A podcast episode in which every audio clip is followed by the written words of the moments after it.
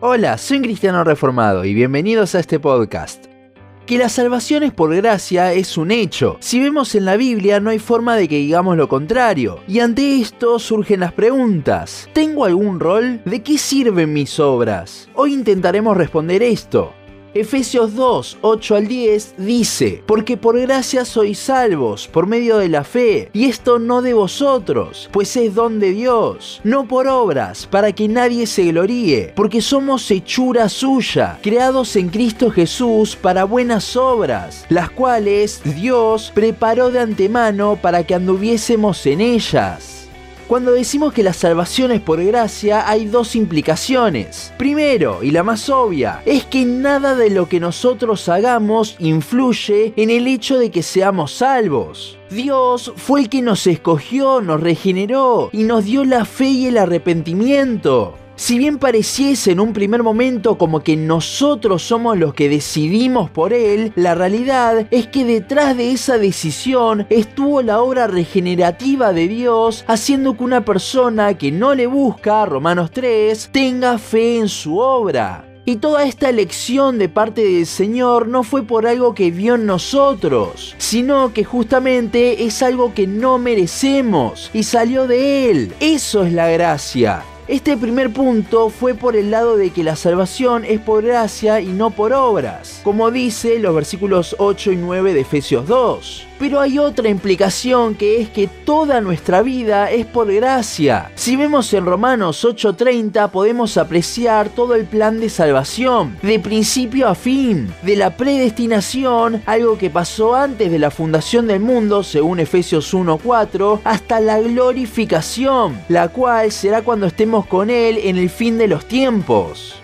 Es interesante que a lo largo de todo este plan siempre lo vemos actuando a Dios, no hay mención del hombre. Y esto es porque la salvación no es únicamente el momento donde creímos en la obra redentora de Cristo, sino que la salvación es todo ese plan, ese proceso del cual Pablo habla en el versículo que vimos de Romanos 8. Entonces, si decimos que la salvación es únicamente por gracia, no hablamos solo de un momento en el que creímos, sino de todo el proceso del cual nosotros nos damos cuenta que Dios está obrando en ese momento de creer. Es de esto que surge la pregunta sobre qué rol tenemos y de qué sirven mis obras. ¿Acaso al ser todo por gracia puedo vivir como quiera y sin preocuparme? ¿Total Dios me hará crecer? Si ha leído Romanos alguna vez, sabe que estas preguntas que pueden surgir ante la gracia también las intentó refutar Pablo en el capítulo 6, más específicamente a partir del versículo 15 ni la salvación ni la santificación son por obras, ambas son por gracia, ya que la santificación es parte de la salvación.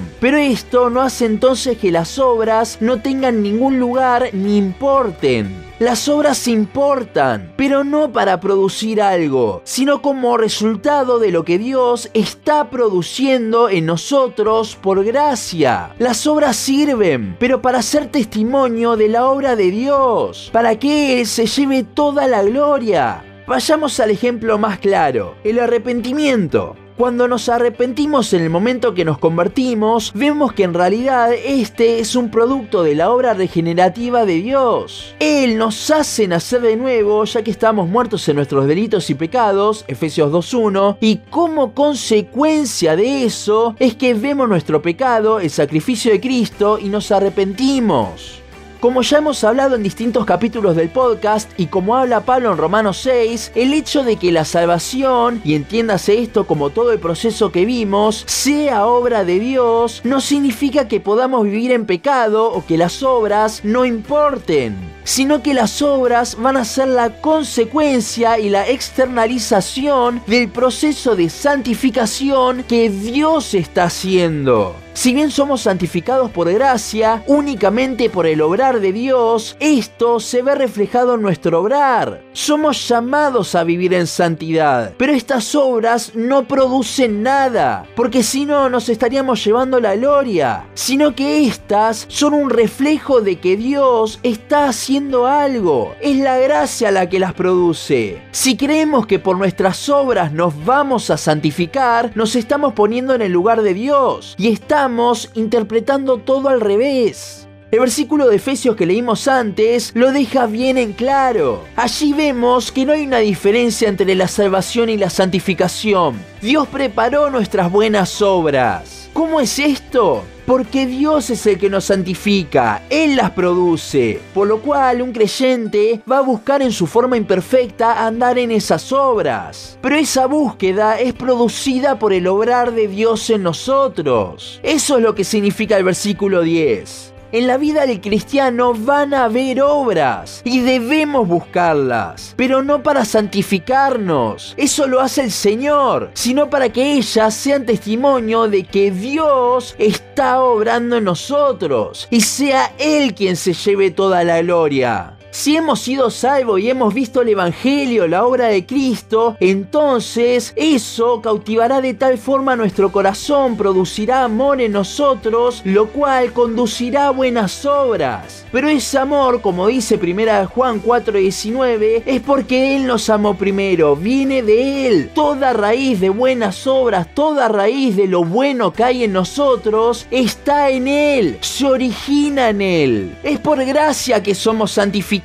salvados. Y es esa misma gracia de nuestro Señor la que prepara obras para nosotros, la que hace que vivamos de una manera distinta al mundo. Como dije antes, nuestras obras no producen la santificación, pero sí son la consecuencia de la misma. Y Dios nos muestra gracia todos los días, por eso es un proceso. Y es por eso que allí es donde la gracia y las obras se encuentran, aunque no estando al mismo nivel, sino siendo el obrar del cristiano el resultado de la gracia que Dios nos tiene al obrar en nosotros. Cuanto antes veamos esto, cuanto antes veamos la obra maravillosa de nuestro Señor, cuanto antes veamos todo este proceso que el Señor está haciendo en nosotros, más le podremos dar la gloria a Él. Solo a Dios sea la gloria.